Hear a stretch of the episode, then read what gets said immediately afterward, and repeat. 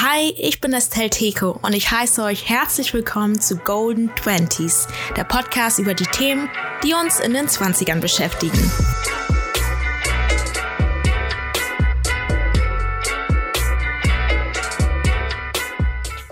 Hi, hi, hi und willkommen zu einer neuen Folge Golden Twenties.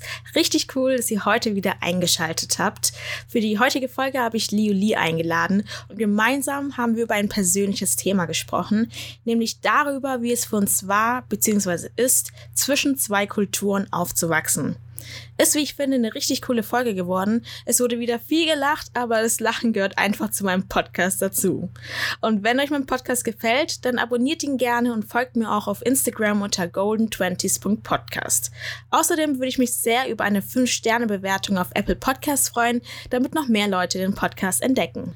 Und jetzt wünsche ich euch viel Spaß beim Hören der neuen Folge. Hi Liu und herzlich willkommen zu einer neuen Folge Golden Twenties. Ich freue mich sehr, dass du heute mit dabei bist. Ja, danke, dass du mich eingeladen hast. Ich fühle mich total geehrt und bin richtig gespannt auf diese heutige Folge. Ja, ich freue mich auch sehr auf das Gespräch mit dir. Wir wollen ja heute ein bisschen darüber sprechen, wie es so für uns war, in zwei Kulturen beziehungsweise mit sichtbarem Migrationshintergrund aufzuwachsen. Und ja, ich bin schon mega gespannt. Oh ja, ich auch. Aber zu Beginn der Folge, wie immer, wer bist du? Was machst du? Vor allem, wie alt bist du? Und heute kommt noch eine zusätzliche Frage hinzu, die halt auch wichtig für die Folge mhm. ist. Und zwar, wo liegen deine Wurzeln? Ja, okay. Also zunächst, mein Name ist Liu oder auch Liu Li. Also Liu Li ist mein voller Name. Ich bin momentan 20 Jahre alt und studiere Theater- und Medienwissenschaften mit Philosophie. Und ähm, ja, meine Eltern kommen aus Vietnam, also habe ich dementsprechend auch vietnamesische Wurzeln. Ja, cool. Und ich glaube, es ist an dieser Stelle auch wichtig, dass ich auch mal meine Wurzeln erwähne, was ja. habe ich in diesem Podcast noch gar nicht gemacht. Allgemein habe ich mich, glaube ich, noch gar nicht so richtig in diesem Podcast vorgestellt, aber ja, vielleicht kommt es ja noch. Es wird jetzt höchste Zeit. also zu mir, meine Eltern kommen aus Togo. Das ist ein kleines Land in Westafrika, neben Ghana und deswegen liegen meine Wurzeln in Togo. Genau. Mehr dazu gibt's eigentlich momentan nichts zu sagen. Ja. Aber ich wollte jetzt nochmal anmerken, weil wir jetzt darüber sprechen, wie es eben für uns war, in diesen beiden Kulturen aufzuwachsen, also in der vietnamesischen und der deutschen oder bei mir in der togoischen und der deutschen Kultur aufzuwachsen, möchte ich eben anmerken, dass es ähm, ja, wirklich alles in unsere eigenen Erfahrungen und Ansichten sind und mhm. dass wir mhm. hier überhaupt nicht pauschalisieren wollen, weil jemand, der eben dieselben Migrationshintergrund wie wir haben, kann zum Beispiel ganz andere Erfahrungen gemacht haben als wir. Ja. Deswegen sind es wirklich nur unsere eigenen Erfahrungen. Ja, das war eine sehr wichtige Anmerkung, ja. Ähm, in unserem Vorgespräch ist uns ja schon aufgefallen, dass wir sehr viel zu dem Thema zu sagen haben. Deswegen mhm. habe ich mir überlegt, wie wir das am besten gut in eine Podcast-Folge packen können. Deswegen dachte ich, dass wir das Ganze chronologisch angehen. Und deswegen würde ich ja erstmal mit unseren Erfahrungen in der Schulzeit beginnen. Yeah. Also wenn du jetzt an deine Schulzeit denkst, vor allem jetzt auch an, der Grund, an die Grundschule, wie war das da schon für dich so, dass du einen Migrationshintergrund hast? Also, ja.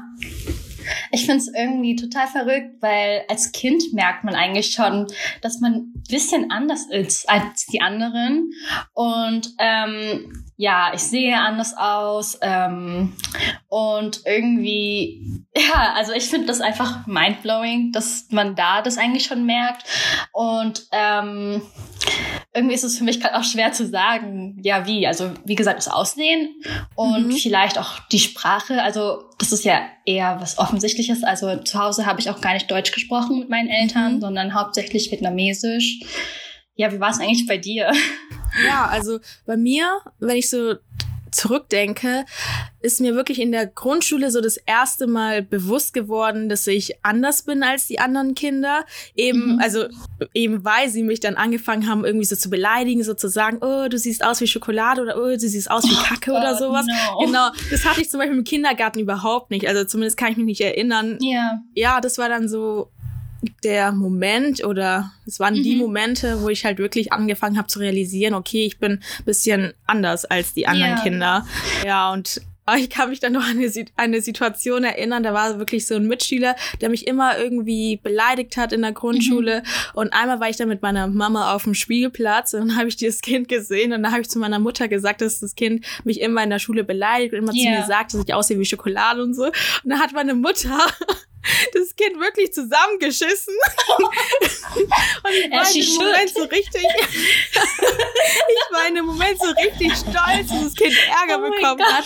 Aber es hat wirklich dann nie wieder was zu mir gesagt in die Richtung. Und ja, ja das fand ich dann eigentlich cool. Ja, so soll es sein. Also ich finde, dass Lehrer vielleicht da auch vielleicht mehr eingreifen sollen. Also ähm, ich höre auch für viele Geschichten, also momentan kursiert da ja eh voll viel rum, was jetzt Rassismus angeht. Und ähm, dass da Lehrer irgendwie kaum eingreifen. Also jetzt mal als eine Quelle habe ich hier ähm, What the Hazel, sie ist eine YouTuberin und da hat sie auch erzählt, dass sie mal eine Klasse gesehen hat, die auf dem Ausflug gegangen ist. Und da war auch eine Asiatin, eine jüngere und die wurde die ganze Zeit mit Papierklumpen ähm, attackiert. Also die haben sie halt damit beworfen. Und erst als Hazel Weise was gesagt hat, hat die Lehrerin auch gemeint, ja, was habt ihr jetzt dazu zu sagen? Halt, anstatt davor Mann. einzugreifen, halt, ja. Leute. Und ähm, irgendwie ist es auch total traurig, dass du eigentlich erst gemerkt hast, dass du anders bist, weil du beleidigt wurdest. Also, ja. aber ja, das ist halt, das kommt halt immer miteinander zusammen, wenn man anders aussieht, dass man halt dann beleidigt wird. Also ich war dann auch davon betroffen. Ja, ist richtig traurig. Oh Mann, wenn wir jetzt schon über Schule sprechen, mhm. wir wollen ja auch darüber reden, dass wir eben Migrantenkinder sind. Da wollte ich mal wissen, hast du oder hatten deine Eltern bestimmte Erwartungen an dich schon in der Grundschule?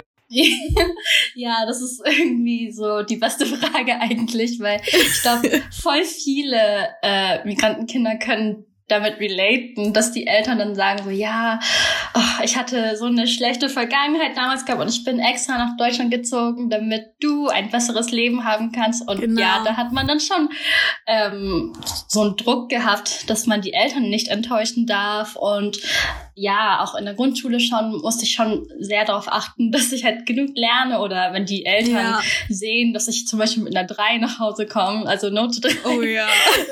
war, war das sehr brenzlig.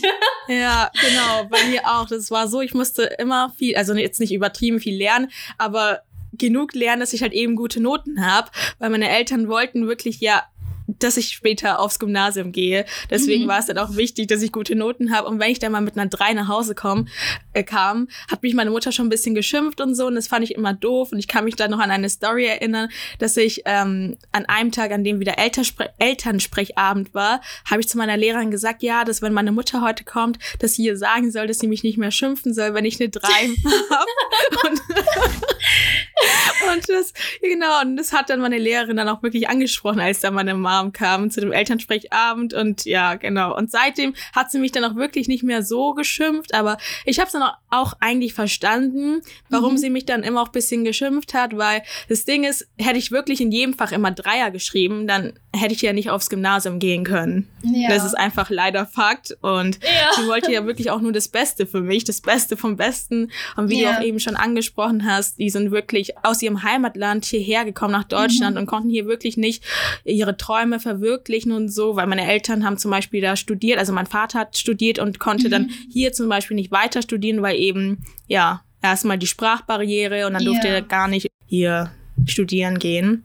Ja. Und genau deswegen wollten die dann irgendwie für ihre Kinder was Besseres und es musste sich auch irgendwie lohnen, dass die dann mhm. hierher gekommen sind. Und ja, deswegen wollen sie dann auch, dass ihre Kinder da ein sehr gutes Leben führen. Mhm. Und, und, dann fängt es halt eben dann schon an, dass man gute Noten schreiben muss. Genau. Aber ähm, das finde ich auch mega interessant. Also, dass wir als Kind eigentlich schon verstanden haben, was für Absichten unsere Eltern für uns haben. Also, ich meine, es war nicht immer spaßig, so lernen zu müssen, aber ich habe auch immer verstanden, so, okay, meine Mutter hatte nicht die gleichen Konditionen gehabt wie ich, also muss ich mich wohl wirklich anstrengen, damit ich nicht in so einer Situation wie meine Mutter gerate. Und ja, genau. ja, dass man als Kind damit schon konfrontiert wird, das ist schon heftig. Ja, genau. Aber ich war da noch ein bisschen stolz manchmal, weil ich mhm. weiß nicht, ob du das Fach HSU kennst oder ob du das hattest. Ja, ja, ja, ja. Ja, genau. Das war ja so ein, so ein Lernfach zum Beispiel. Mhm. Und da war ich dann wirklich oft Klassenbeste, einfach weil ich halt immer lernen musste. Und dann war ich dann halt auch immer voll stolz und glücklich, wenn ich da eine Eins hatte oder halt auch einer der Besten war.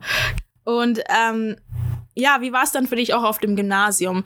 Wie war es, wenn du dann schlechte Noten geschrieben hast? Ich meine, Gymnasium ist jetzt ja. nicht so einfach, muss man ja auch dazu sagen. Das stimmt. Also ich würde sagen, also meine Eltern hatten ja schon immer Erwartungen an mich gehabt, auch schon seit der Grundschule.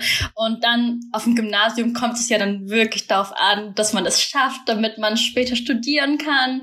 Ganz Und genau. ja, das war auch nicht immer einfach, aber ich muss sagen, ähm, ich musste auch lernen, meinen Eltern zu sagen, so wenn ich etwas nicht gut kann oder so, dass sie mhm. das auch akzeptieren müssen, wenn ich mal eine schlechte Note habe. Und ähm, ich glaube, das ist auch so etwas, was ich erlernt habe, weil mhm. ja irgendwie war das nicht immer einfach, meinen Eltern zu sagen, so, hey, ich habe jetzt nicht so eine gute Note, ich muss euch jetzt leider enttäuschen, aber it is what it is. Ja, da fällt mir auch ein, also wenn ich mal eine schlechte Note mit nach Hause gebracht habe, dann hat sich meine Mutter natürlich schon immer so Sorgen gemacht, weil sie fragt sich, was hat sie jetzt irgendwie falsch gemacht oder so. Aber was ich dann immer ganz cool fand, war, sie ist dann wirklich immer gleich in die nächste Buchhandlung gegangen, hat mir dann Übungshefte gekauft zu dem yeah. jeweiligen Fach wie Physik oder hier Mathe yeah. vor allem, weil ich in Mathe wirklich eine Niete bin. Aber, ja, aber die hat sich halt Sorgen gemacht und wollte dann halt, ja, nur das Beste für mich und hat dann mhm. wirklich Übungshefte für mich gekauft. Und yeah. das war dann auch schon cool, weil manchmal wusste ich dann schon Dinge früher als äh, andere Mitschüler, weil wir das eben in der Schule noch, also im Unterricht noch nicht hatten. Und dann, mhm. ja, fand ich das eigentlich auch immer ganz cool, dass yeah. ich halt vorher schon zu Hause üben durfte und yeah. mir das Wissen schon vorher bisschen aneignen konnte. Das ist ja eigentlich total schön, dass deine Mom das gemacht hat. Also mhm. ist auf jeden Fall nicht selbstverständlich. Und ich glaube, vielen Eltern fällt es vielleicht schwer, den richtigen Weg zu finden, damit umzugehen. Aber solche Übungsbücher sind ja eigentlich optimal, um sich zu verbessern. Also das ist eigentlich voll gut, was sie gemacht hat, finde ich. Da wir jetzt schon so bei Noten sind. Es gibt hier so ein Vorurteil, dass AsiatInnen immer total schlau sind. Hattest mhm. du, wurdest du in der Schule mit dem Vorurteil konfrontiert und wie war das für dich? Also ich glaube, das ist einfach ein Stereotyp, den jeder kennt. Und das war für mich einfach nervig, weil ich nicht die Klassenbeste bin. Und ähm, also Stereotypen kommen ja nicht von nirgendwo. Ähm, es ist auf jeden Fall wahr, dass es viele Asiaten gibt, die fleißig sind, aber das kann man nicht auf jeden übertragen und man kann das mhm. nicht einfach so pauschalisieren. Das ist auch nicht fair. Und ähm, ja, oder dass Asiaten angeblich schlau in Mathe sind. Ich war so schlecht mhm. in Mathe. Ich hatte zwei Punkte im Abi gehabt. ich hatte einen Punkt. also nicht, dass ich jetzt stolz darauf bin, aber ähm, das bestätigt einfach, dass es einfach nur ein Vorurteil ist und ähm, ja, Vorurteile sind nie gut und ja. Ja, es ist ja von jedem die eigene Leistung und es hat ja, ja mit genau. Fleiß zu tun und nicht irgendwie, ja, mit der Herkunft. Ja, das geht doch eh gar nicht. Ja, genau. Ja. Hattest du denn eigentlich mit irgendwelchen Vorurteilen zu kämpfen? Ja, also Dadurch, dass ähm, Togo ja eine französische Kolonie war, spricht man halt in Togo Französisch. Mhm. Und dadurch dachten dann auch alle in meinem Französischunterricht, dass ich nur gute Noten habe, weil meine Eltern Französisch sprechen.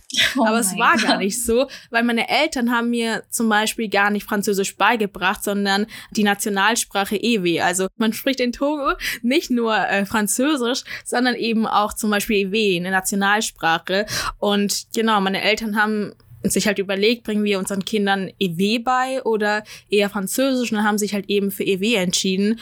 Und ja, die haben zwar französisches Fernsehen geguckt und so und mhm. ich habe dann immer ein bisschen so ein paar französische Begriffe aufgegriffen, aber in der Prüfung saß ich ja trotzdem allein, musste alles selbst schreiben und die ganze Grammatik ja, genau. habe ich ja auch eher aus der Schule und also es lag überhaupt nicht daran, dass meine, äh, dass meine Eltern Französisch sprechen. Ja, das ist auch unfair und dass deine Leistung und dein Fleiß dadurch dann nicht anerkannt wird. Also mhm. ja, das geht gar nicht. Ja, im Vorgespräch haben wir dann auch bisschen darüber gesprochen, dass wir ja auch oder dass man oft auch Identitätskrisen hat, wenn man eben in, mhm. mit zwei Kulturen aufwächst oder eben einen sichtbaren Migrationshintergrund hat. Und da wollte ich mal von dir wissen, wie hat sich denn bei dir diese Identitätskrise geäußert? Mhm. Ja, also das war für mich auch etwas sehr Wichtiges in meinen Teenagerjahren. Mhm. Erstmal herauszufinden, wer bin ich, was macht mich eigentlich aus. Und ähm, ja, ich muss sagen, ähm, ich habe das Gefühl, dass ich so ein Mensch bin, der sich viel ähm, angepasst hat oder es eben versucht hat, weil man möchte irgendwie irgendwo dazugehören. Mhm. Und ähm, ja, da habe ich mir schon oft die Frage gestellt, okay, bin ich also was bin ich? Bin ich deutsch? Bin ich vietnamesisch? Und letztendlich bin ich zum Entschluss gekommen, dass ich ähm, auch beides sein kann, eine Mischung. Und das ist auch etwas, was ich heute sehr, sehr wertschätze. Es ist schön, mit zwei verschiedenen Werten aufzuwachsen, einmal von der deutschen Kultur und von der vietnamesischen Kultur. Und man kann sich halt eben das Beste daraus rausziehen. Und mhm. ähm, ja, ich wünsche mir, dass viele andere Kinder mit Migrationshintergrund ähm, das wissen, dass sie beides haben können und beides wirklich embracen können, weil es schön ist und du musst nichts von dir ablegen, ähm, ja, um irgendwas gerecht zu werden und ja. Ja, das hast du richtig schön gesagt. Ich denke mir mittlerweile auch immer so, dadurch, dass ich in zwei oder mit zwei Kulturen aufgewachsen bin, ist es so one of my biggest flags, weil ich finde es einfach cool, irgendwie was aus beiden Kulturen mitnehmen zu können, beziehungsweise ja. was aus beiden Kulturen zu wissen, zu kennen mhm. und auch so zu leben. Ja, also bei mir war es so, ich habe mich eigentlich immer deutsch und afrikanisch gefühlt, beziehungsweise deutsch mhm. und togoisch gefühlt, aber irgendwie die Gesellschaft hat mich halt nicht so als deutsch angesehen, einfach mhm. wegen meiner Hautfarbe. Und deswegen kamen dann ja auch immer solche Fragen immer direkt wie, ja, wo kommst du her? Aber yeah. ich bin in Deutschland geboren. Oder äh, du sprichst ja voll gut Deutsch. Und ja, ich bin in Deutschland geboren. Ja. ja. Oder was ich auch super weird fand, mal im Religionsunterricht, da hatte ich ähm, Braids und dann meinte mein Religions Religionslehrer einfach so zu mir äh, und hat mich gefragt, ob meine Braids was mit meiner Religion zu tun haben. Und dann dachte ich mir so, hä, ich sitze im Religionsunterricht, im Evangelischunterricht und du bist mein Lehrer. Und dann oh fragst oh du mich, ob meine Braids was mit meiner Religion zu tun haben. Ja, das war oh super oh weird und ja, das hat mir dann auch schon so komische Vibes gegeben und yeah. ja. Das mhm. sind immer so richtige Griffe ins Klo, halt, ja. halt wirklich diese, man, man möchte nett sein, aber dann stimmt es nicht halt sowas wie, ja, dein Deutsch ist so gut und ja. wow, seit wann bist du hier? ja, genau, so weil sie einen halt nicht als Deutsch ansehen. Ja. Und deswegen stellen die dann gleich solche Fragen. Ja. Ja, Jetzt wollte ich aber noch von dir wissen, wie das mit dir war, mit deinem Namen. Also da gibt es ja auch eine Story, von der ich sehr schockiert bin. Aber ja, vielleicht kannst du es einfach mal erzählen. Das okay. hat ja auch was mit deiner Identitätskrise ja, zu tun. Absolut. Also, ähm, genau, mein Name ist ja Liu Li, wie ich mich am Anfang so vorgestellt habe. Und es war nicht immer so, dass ich mich selbstbewusst mit meinem wirklichen Namen vorstellen konnte. Das fing nämlich auch schon im Kindergarten an ähm, dass Leute meinen Namen falsch ausgesprochen haben, weil er einfach ähm, ja anders geschrieben wird. Also er wird L-U-U-L-Y geschrieben. Ähm, und deshalb implizieren viele Leute, dass es Luli ausgesprochen mhm. wird. Und ähm, im Vietnamesischen gibt's aber beim ersten U ein Akzent, also ein Akzent. Und das wird Luli. ja, irgendwie so französisch geprägt wegen dem französischen ja. Unterricht. Aber ja, es gibt da einen Akzent auf dem ersten U. Und deshalb wird es Liuli ausgesprochen. Und ähm, ja, ich habe immer gemerkt, dass es richtig unangenehm für mich war, wenn Leute meinen Namen falsch ausgesprochen haben. Aber es war irgendwie so ein Second-Hand-Embarrassment. Halt. Ich habe mich nicht getraut, denen zu sagen, wie ich wirklich heiße, weil es mir mhm. peinlich war, dass sie das falsch ausgesprochen haben. Und das war so komisch. Und ähm, ja, dann habe ich mich bis zur sechsten Klasse lang Luli nennen lassen von anderen Menschen und habe es sozusagen akzeptiert. Ähm, und dann, als ich die Schule gewechselt habe in der siebten Klasse, dachte ich mir, okay, äh, ich habe keine Lust mehr darauf. Menschen kümmern sich nicht drum, meinen Namen richtig auszusprechen und es ist mir auch unangenehm. Ich mache es denen leichter, indem sie mich alle einfach Lilly nennen sollen. Also mhm einen westlichen Namen einfach habe ich mir dann gegeben. Und ja. dann hatte ich auch sehr lange kein Problem gehabt, weil alle mich dann Lilly genannt haben.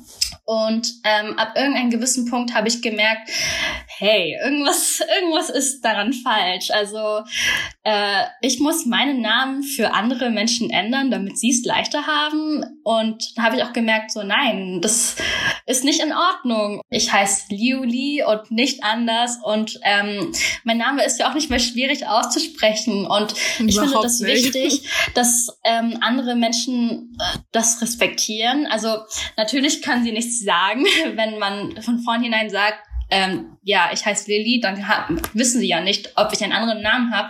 Aber wenn ihr zum Beispiel einen Namen hört, der für euch nicht so einfach ist auszusprechen oder wenn ihr irgendwie auf einer Liste seht, so, oh, das ist keine Ahnung, das ist irgendwie anders, ich weiß nicht, wie man das ausspricht, dann fragt einfach. Seid einfach, ja, genau. respektvoll und fragt, ähm, wie man den Namen richtig ausspricht und ähm, ja, gebt einfach euer Bestes, weil ja, dein Name wird doch auch ganz normal ausgesprochen. Also Leute nennen dich so, wie du heißen. Und ähm, ja, traut euch, also an die Leute, die jetzt in Anführungsstrichen einen schwierigeren Namen haben, traut euch, den Leuten zu sagen, wie ihr heißt. Und ja, sagt auch was, wenn sie das falsch aussprechen, weil das ist ein Teil von dir. Das bist du. Also ja, du trägst diesen Namen für immer und deshalb sei auch stolz darauf. Mhm. Ja, das hast du richtig, richtig schön gesagt. Weil ich habe dich ja auch als Lilly kennengelernt. Ja. Und dann meinte meine Schwester irgendwann zu mir, weil ihr seid ja befreundet, dann meinte sie mhm. irgendwann zu mir, sie heißt weil nicht Lilly. Und ich so, hä, wie? Sie heißt nicht Lilly. Und dann meinte sie, ja, sie heißt Liuli, aber sie sagt immer, dass sie Lilly heißt, weil niemand ihren Namen aussprechen kann. Und dann war ich so schockiert und auch irgendwie so traurig und auch wütend gleichzeitig, dass du das halt so mit dir machen lässt, dass die Leute also sich nicht mal die Mühe dann geben, deinen richtigen Namen auszusprechen und oder dass du dich dann halt eigentlich immer so doof gefühlt hast, wenn ähm, andere deinen Namen nicht richtig aussprechen konnten und du deswegen dann jetzt jedem gesagt hast, dass du Lilly heißt oder dass sie dich Lilly nennen können. Ja, ja. das fand ich halt sehr, oder das finde ich immer noch sehr traurig. Und ja, ich kann auch immer ja. noch, ich kann nur wirklich jedem sagen, wenn die Leute euren Namen falsch aussprechen, dann sagt es ihnen. Also korrigiert sie und korrigiert mhm. sie jedes Mal, korrigiert sie so lange, bis sie euren Namen aussprechen können. Weil es kann nicht sein, dass die sich dann irgendwie immer damit so schwer tun, euren Namen richtig auszusprechen oder dann immer sowas sagen wie, äh, gibt's da auch eine Abkürzung von deinem ja. Namen oder sowas, weil es ist total disrespectful, nach sowas mhm. überhaupt zu fragen.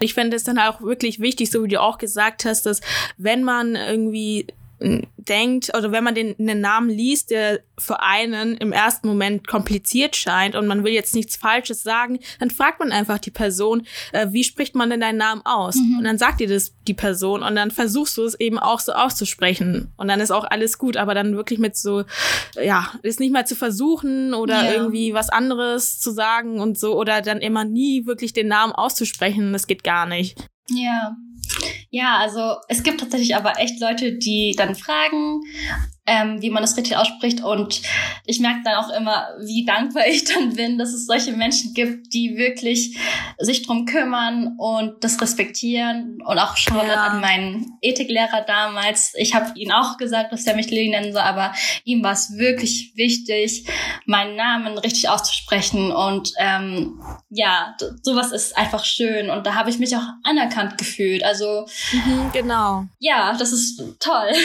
Jetzt mal weg von deinem Namen zu ähm, zum Thema Studium. Also Schule haben wir jetzt so ein bisschen ähm, ja abgehakt. Jetzt zum mhm. Thema Studium. Hatten deine Eltern da schon Erwartungen an dich, was du studieren sollst? Oder was wäre so ihr Traumstudiengang für dich gewesen?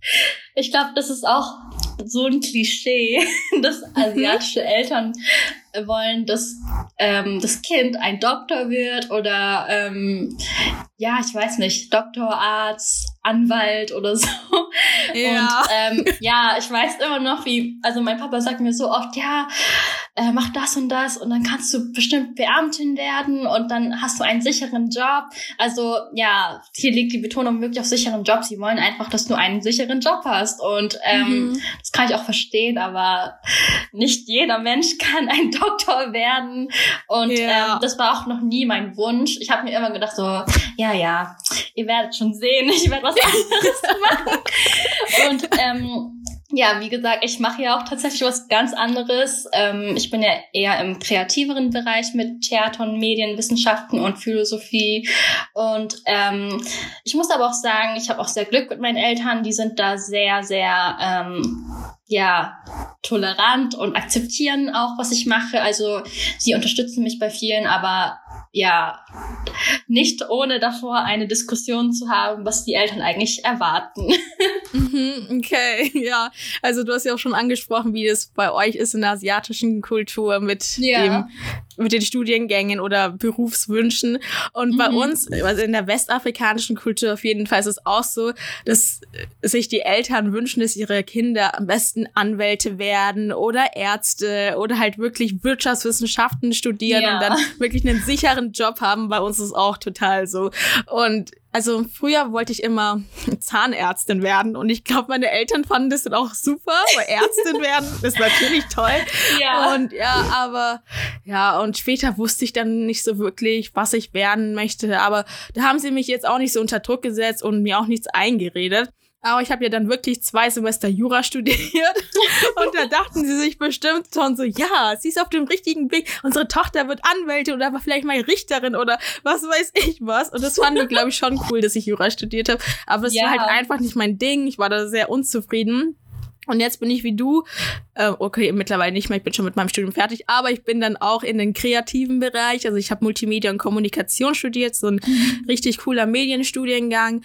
Und ja, Genau. Aber was mir aufgefallen ist, das habe ich dir auch letztens gesagt. Das war so krass. Das war so, das war so mindblowing, ne? Ja, ich dachte mir, hold up. ja, und zwar ist mir aufgefallen, dass in den kreativen Studiengängen, zumindest war das bei mir so, dass es da weniger äh, Studierende mit sichtbarem Migrationshintergrund gibt oder allgemein einen Migrationshintergrund. Weil ich habe ja vorher Jura studiert und da mhm. war das wirklich so, dass da irgendwie bestimmt so von 100 Studierenden waren dann glaube ich, schon so 30 oder 35 oder vielleicht auch 40, die einen ähm, Migrationshintergrund hatten. Mhm. Und bei mir in Multimedienkommunikation war das überhaupt nicht so. Wir waren, glaube ich, 90 Studierende und da gab es, glaube ich, nur drei, die oder zwei, die einen Migrationshintergrund hatten, ja. aber es hat man dann auch nur an ihrem Namen erkannt. Und ich war zum Beispiel die einzige mit einem sichtbaren Migrationshintergrund. Und ja, das ist mir richtig stark aufgefallen damals ja. im Studium, wenn man halt ja die beiden Studiengänge, die ich da hatte, vergleicht. Und ja, war das bei, oder ist es bei dir auch so? ja, also, oh Gott, wenn ich halt darüber nachdenke, was für Leute in meinem Hörsaal dann sitzen, dann denke ich mir auch so, okay, das ist wahr, was ich dir gesagt hat. Also ich war so geschockt und ich fand es auch so lustig einfach. Ähm, vielleicht wäre es ja interessant, ähm, wenn du so eine Umfrage mal machen würdest, dass da Leute mitmachen, ähm, ob sie so eine Beobachtung auch irgendwie gemacht haben. Also es wäre richtig cool, mal so eine Studie darüber eigentlich zu sehen. Ja. Und ähm, ja, es kann ja dann wirklich unter anderem daran liegen, dass die Eltern in der Hinsicht dann Druck machen. Ja. Und aber ja, es muss, es kann, aber es muss nicht sein. Vielleicht gibt es sogar Studien dazu, ich weiß, ich muss mal recherchieren. Aber an die ZuhörerInnen, ja. ihr könnt mir ja mal schreiben, ob das bei euch auch so ist in den Studiengängen, falls ihr was Kreatives studiert oder falls ihr Leute kennt, die was Kreatives studieren und sie mal fragen, wie das bei denen im Studium ist, ob es da ähm, ja viele Leute gibt, die einen Migrationshintergrund haben oder eben nicht. Das würde mich sehr interessieren. Ja, das wäre sehr cool zu sehen, wie das ja. da so ist. Ja. Was ich auch mega cool finde, worüber man auch sprechen soll, ist, dass du dich getraut hast, den Studiengang zu wechseln. Also ich mhm. weiß nicht, wie tolerant deine Eltern da waren, aber ich finde, also wenn man da Eltern hat, die gewisse Erwartungen einen hat, dann ähm, ja, es ist nicht einfach, aber fasst da Mut, Leute, und traut euch wirklich das zu machen, was ihr wirklich machen wollt, weil es wird euch nichts bringen, wenn ihr ja, euch in irgendwas hineinzwingt, das euch nicht glücklich macht im Endeffekt. Und mhm. Da habe ich mich auch getraut, meinen Eltern nach dem Abi zu sagen, so, hey, ich möchte ein Jahr lang erstmal verreisen, bevor ich studiere. Und es mhm. war auch erstmal ein kleiner Schockeffekt vor allem für meine Mom. Also mein Dad fand es eigentlich cool. Der ist voll dafür, dass ich die Welt entdecke, aber meine Mom dachte sich, oh Gott, oh Gott. Und vor allem ich als Mädchen dass es noch klein ist und alleine, das geht gar nicht. Du wirst doch sterben, wenn du allein verreist. Aber du lebst doch. ja, ich also Leute, ich bin das lebende Beispiel, lebendige Beispiel, dass ihr das auch schaffen könnt. Also es gibt da natürlich auch äh, Eltern, bei denen es wirklich super schwierig ist, sich da durchzusetzen. Ich möchte auch nicht sagen, dass es immer einfach ist, aber ähm, es wird sich so lohnen. Also es lohnt sich, es hat sich für mich sehr gelohnt und ähm, traut euch. Ja, das Ding ist, meine Eltern hätten mir niemals erlaubt, ein Gap, Year, ein Gap Year zu machen, weil für die ist es dann halt eher so eine Zeitverschwendung gewesen.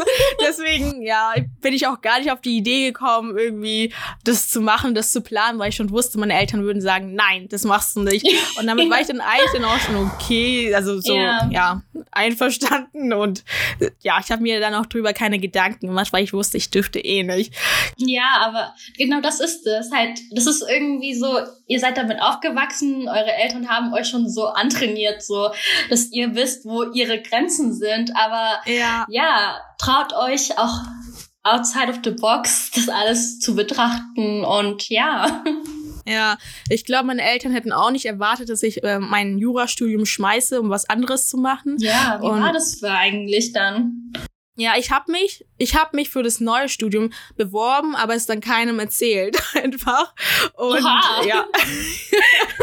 ja, und dann erst als ich angenommen wurde beim neuen Studium, habe ich dann meinen Eltern erzählt, dass ich hier wechseln werde. Weil hätte ich das ihnen vorher erzählt, hätten sie mir bestimmt eingeredet, nee, mach das nicht und so. Yeah. Und ja, Jura ist doch voll gut und ja, bla bla. Aber mhm. ich wollte da wirklich auf mich hören und ja, ich war ja im Jurastudium nicht so zufrieden und deswegen musste was Neues her. Beziehungsweise das, was ich dann studiert habe, das wollte ich ursprünglich schon studieren. Also mhm. in der zwölften Klasse wusste ich schon, das möchte ich studieren, aber ich bin dann nicht reingekommen in den Studiengang und dann ach dachte so. ich mir, ja, okay. ach, egal, dann studiere ich was anderes und da war Jura eigentlich sehr verlockend, aber naja, auf jeden Fall hatte ich mich dann beworben, wurde angenommen, habe es erst dann meinen Eltern gesagt und mhm. ja, eigentlich waren die dann voll supportive und dadurch, yeah. dass sie ja wussten, dass ich mich ursprünglich dafür beworben hatte, war es dann eigentlich okay, dass ich dann wechsle. Oh, das ist voll schön.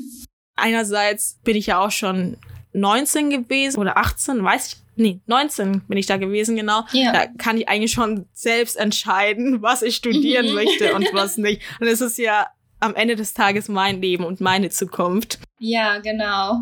Wie war das zum Beispiel bei dir mit der Erziehung? Also wenn du die Erziehung, also die du genossen hast, mit zum Beispiel die Erziehung von Freunden vergleichst, die jetzt zum Beispiel keinen Migrationshintergrund hatten, hast du ja. da irgendwie einen Unterschied gemerkt oder wie war das so für dich?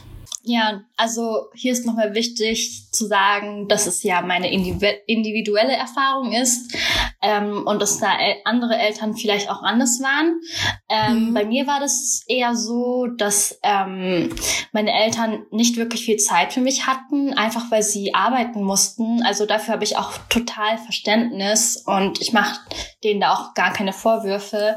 Aber ich hatte immer den Eindruck gehabt, dass ähm, ja andere Eltern sich mehr Zeit für ihre Kinder äh, genommen haben oder eben die Möglichkeit hatten, sich die Zeit für ihre Kinder zu nehmen. Und mhm. ähm, ja, ich habe es zum Beispiel an so Sachen gemerkt wie ähm, ja das Kind abholen oder das Kind zur Schule bringen oder mhm. zusammen, wenn ich höre, dass Kinder mit ihren Eltern am Esstisch ähm, zusammen gefrühstückt haben. Das ging zum Beispiel mit meinen Eltern nicht so einfach, weil meine Mutter ähm, brauchte halt zum Beispiel genug Schlaf und deshalb konnte sie nicht ähm, früh aufstehen, um mit mir zu frühstücken. Und da habe ich schon so kleine Unterschiede gemerkt. Und ähm, ich finde auch so die Selbstständigkeit und dass die äh, Eltern einen mehr beim Haushalt integrieren, im Sinne von, dass man halt lernen soll, ähm, zu putzen oder zu kochen.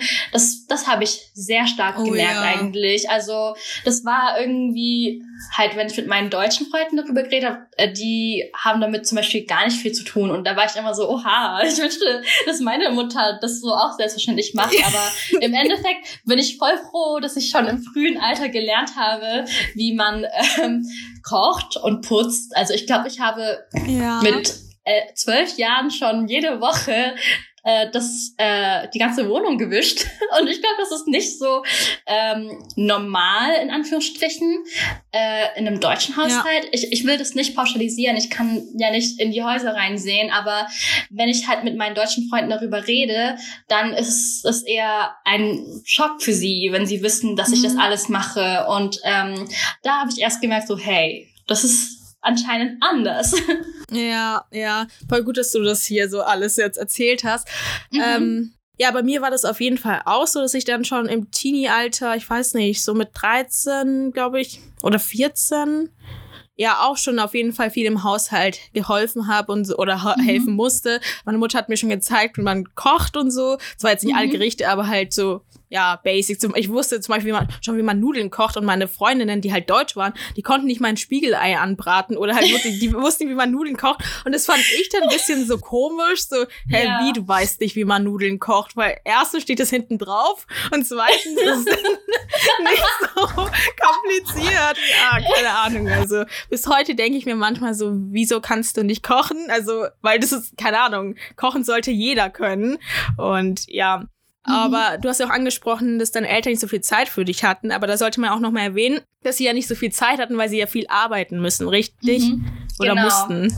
Genau, also daran liegt es eigentlich. Und ähm, es ist dann wahrscheinlich auch so ein Phänomen für also generell für Eltern, die viel arbeiten müssen. Und das hat dann auch nicht bedingt mit den Wurzeln zu tun, aber dann mhm. kann es dann doch damit zu tun haben, wegen der Sprachbarriere und ja. dass sie dann eventuell eben nicht so viele Möglichkeiten hatten, um einen gewissen Job in Deutschland auszuüben. Und ja, dann genau. hängt es vielleicht dann doch ein bisschen miteinander zusammen. Also, ja. Mhm. Ja, genau. Und wenn wir schon drüber sprechen, finde ich, das ist dann auch so ein Grund, warum uns unsere Eltern so pushen und möchten, dass wir mhm. nur das Beste vom Besten haben, dass wir studieren gehen, dass wir schon in der Schule gute Noten schreiben, einfach damit wir später ein besseres Leben haben und nicht die Arbeit machen müssen, die sie gerade machen. Also, dass mhm. wir keine körperliche Tätigkeiten genau. ausüben müssen. Und genau. genau. Ja, weil sie ja. sehen, dass es nicht so, so, ein, so ein guter Job ist, also den sie ihren mhm. Kindern wünschen. Genau. Ja, und das kann ich absolut nachvollziehen und ich würde das auch nicht für meine Kinder wollen, dass sie einen Job ausüben müssen, der sie psychisch und körperlich richtig belasten würde. Und ja. ähm, da kann ich noch mal kurz anmerken, dass eben mein Gap hier auch sehr wertvoll war, weil ich eben ähm, davor für drei Monate lang äh, Vollzeit gekellnert habe und das war ja ein sehr krasser Job. Und da habe ich auch schon gemerkt, ähm, so oh Gott, das ist auf jeden Fall nichts, was ich mein Leben lang machen könnte. Und ja. ähm, ja, dann konnte ich meine Eltern auch noch mal ein Stück weit besser nachvollziehen, weil das war auch so ein Job, den meine Mutter ähm, jahrelang ausgeübt hat. Also sie hatte nicht die Wahl gehabt, so wie ich, einfach nach drei Monaten dann zu kündigen und zu sagen, mhm. okay, ich mache jetzt, was ich möchte. Und ähm, ja, also ich also mit der Zeit versteht man die Intention seiner Eltern eigentlich immer besser. Also die meint es mhm. wirklich immer gut mit ein, auch wenn es manchmal mit deinen Wünschen oder Vorstellungen in Konflikt gerät. Ja, das hast du gut gesagt. Es ist wirklich so, dass man, also bei mir ist es so, je älter ich werde, desto besser verstehe ich die Entscheidungen mhm. oder die ja, Reaktionen meiner Eltern zu yeah. gewissen Dingen, ja. Und, yeah. er und erkenne auch, dass sie eigentlich immer nur wirklich das Beste für mich wollten und auch wollen. Ja. Dann war es bisher schon mal ein richtig cooles Gespräch mit dir, Liu. Da habe ich noch eine letzte Frage an dich. Welchen Tipp hast du so jetzt für ähm, ja, Menschen oder junge Leute in unserem Alter mit Migrationshintergrund, die vielleicht ähm, ja noch in einer Identitätskrise stecken? Mhm. Also vielleicht kann mein Tipp nicht jedem helfen, ja. aber was mir persönlich geholfen hat, war wirklich zu sehen, dass es in Ordnung ist, beide Seiten anzuerkennen, die man halt in einen trägt. Also zum Beispiel, dass man bestimmte Werte von der deutschen Kultur kennengelernt hat und die einem gefällt und dann noch eben die Werte von der Kultur, die man durch seine Eltern oder durch die Familie kennenlernt, dass man die auch mhm. liebt und du musst nichts von beiden verstecken und mhm. ähm, beides darf ein Teil von dir sein und du musst dich nicht für eine Seite entscheiden und das war für mich sehr relevant und das hat mir auch äh, ja eben das Selbstbewusstsein gegeben, um wirklich ja mehr zu mir selbst zu stehen, zu meinem Namen, Leute wirklich steht zu eurem Namen, steht zu dem, was ihr seid und ihr braucht euch wirklich nicht verstecken und schämen. Ich weiß, dass es schwierig sein kann, vor allem in, ja, wenn irgendwas systematisch wirklich es schwieriger macht. Aber ähm, traut euch, auch wenn es nicht einfach ist immer. Ja, das war doch ein tolles Abschlusswort. Vielen, vielen, vielen lieben Dank, Liuli, dass du dir die Zeit genommen hast, heute mit mir über das Thema zu sprechen. Wir haben ja auch schon vorher festgestellt, dass man so viel dazu sagen kann, aber mhm. es würde wirklich den Rahmen dieses, dieser Podcast-Folge ja. sprengen. Ja, Deswegen absolut. Machen wir jetzt hier einen Cut und ich danke dir für dieses wertvolle Gespräch. Ja, ich danke auch, dass ich dabei sein durfte und ich hoffe, dass da draußen irgendjemand da sich selbst finden kann und sich nicht alleine fühlt halt, es gibt so viele Leute in der gleichen Situation und Estelle und ich haben auch schnell gemerkt, dass da so viele Parallelen sind. Also ihr seid nicht alleine. Ja, ich hoffe sehr, dass euch die Folge gefallen hat und ihr ein bisschen einen Einblick in unser Leben bekommen habt. Wie auch schon zu Beginn der Folge erwähnt, handelt es sich hierbei wirklich nur um unsere eigenen Erfahrungen und Ansichten. Schreibt mir aber trotzdem gerne mal, ob ihr mit bestimmten Erfahrungen relaten könnt, ganz egal, ob ihr einen Migrationshintergrund habt oder nicht. Und wenn ihr mal Lust habt, Gast oder Gäste meines Podcasts zu sein, dann schreibt mir gerne auf Instagram. Ich würde mich sehr freuen. Also dann, bis zur nächsten Folge Golden Twenties.